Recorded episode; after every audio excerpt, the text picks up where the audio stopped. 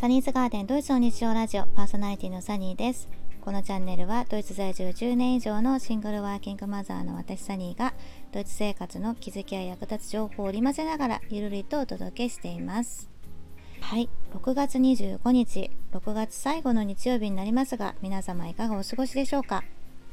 今週はですねずっとあの天気が良くって30度を超える日もあってちょっとしんどい日もあったんですけれどもえ日本のようにね湿度がそんなにないのでカラッとしていてね日陰に入るとまあまああの涼しいっていう感じで、えー、過ごしやすい感じではありました。でもどうかな人によってちょっと 体感は違うと思うのでわからないんですけれども。はい。はい。で、今回の配信はですね、えっ、ー、と、6月ということで、あの、プライド月間だったんですよね。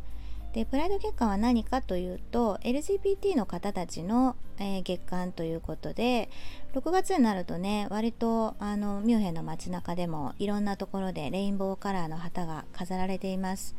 大きいところで言うと、新市庁舎、えの前に大きい旗があったかなだったりとか、え友達の話から聞くとレジデンツのところにもあったりとかレジデンツっていうのはお城ですよね。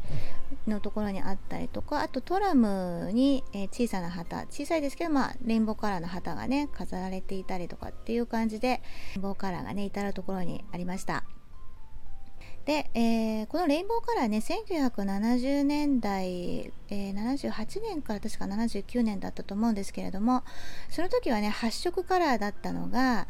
えー、布地の調達や、えー、ピンクだったりターコイズっていう色のね、え、塗料の調達が難しくなったっていうことで8色から今の6色に変わったということでした。はい。まあ、そのプライド月間ね LGBT っていうのがあの、まあ、割と浸透していてあの割と身近なものなんですよね。でもう私は若い頃からねあのゲイの友達がいたりとかっていうのもあったので別にあの普通のことだったんですけれども、まあ、子供を教育するにあたってねそういう状況になった時にあのどういうふうにあの教えていこうかなっていうのはあったんですよね。なので、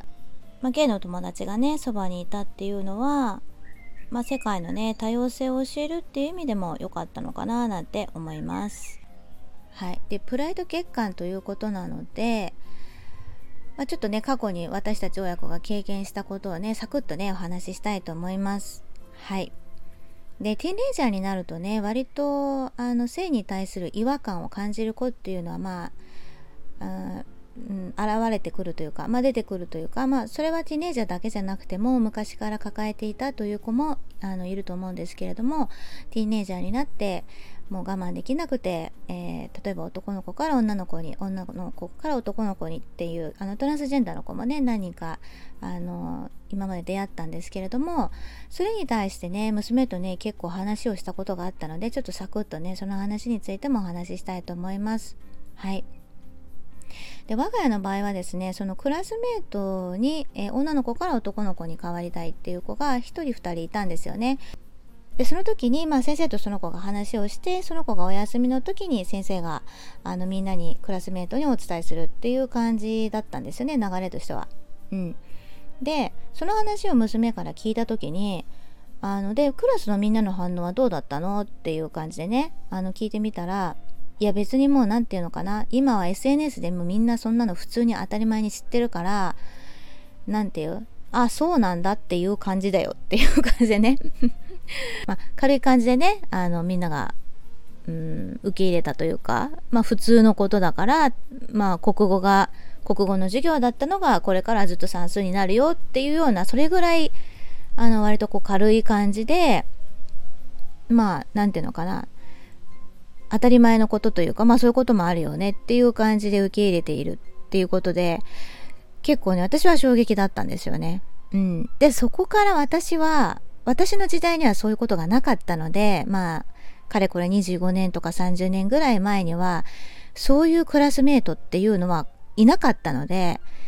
あの、潜在的にはいたのかもしれないんですけれども、まあ出会ったことがなかったので、えー、YouTube だったりとかね、あの、そういうの結構見て、あの、勉強しましたね。うん。っていうのもどういうふうにその今の子供たちのそういう LGBT の子たちに対して周りの親だったり大人がどういうふうに接していけばいいのかどういうふうに考えていけばいいのかっていうのを、まあ、単純に知りたかったっていうのもあってねあの YouTube をねいっぱい見ましたね。うん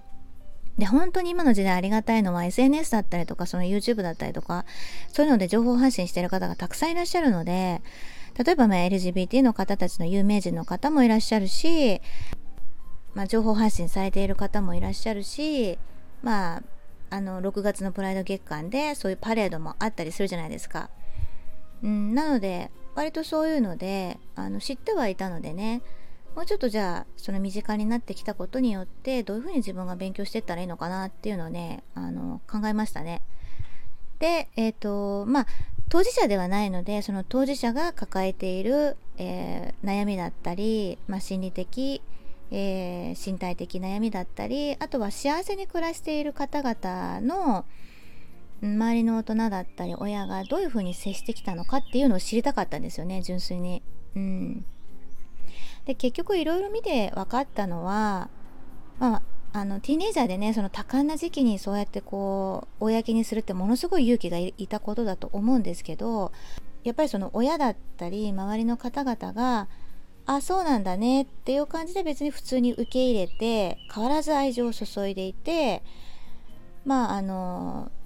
家庭によってはねあのホルモンを入れてっていうことをしている、まあ、オペレーションしてねホルモンを入れたりっていう過程もあったみたいなんですけれども、まあ、未成年だね未成年なんでねまだそれは親のあの承諾が必要っていう場合もあると思うんですけど、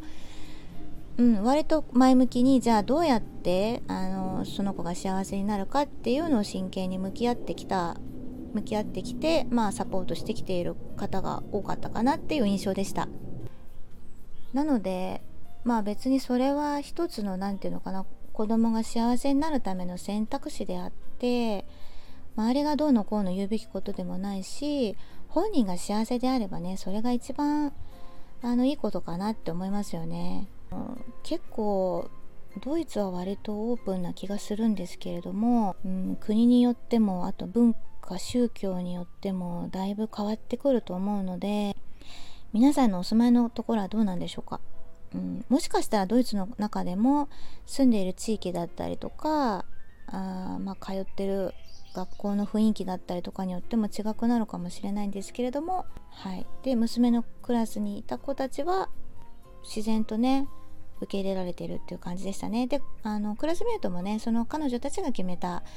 自分の、えー、男の子の名前を覚えようねっていう感じで最初はねちょっとね慣れなかったみたいなんですけれどもでもほんと 1, 1ヶ月とか12ヶ月かなぐらい経ったら普通にその子男の子の名前で呼ぶしあの別に普通のことっていう感じでしたね、うん、ただまあ多感な時期なのでねティーネイジャーは、まあ、親との関係にね課題があるっていうことはちらっと聞きましたけれども、まあ、それはねいろんなご家庭があるのでそのご家庭の課題かなっていう感じでした。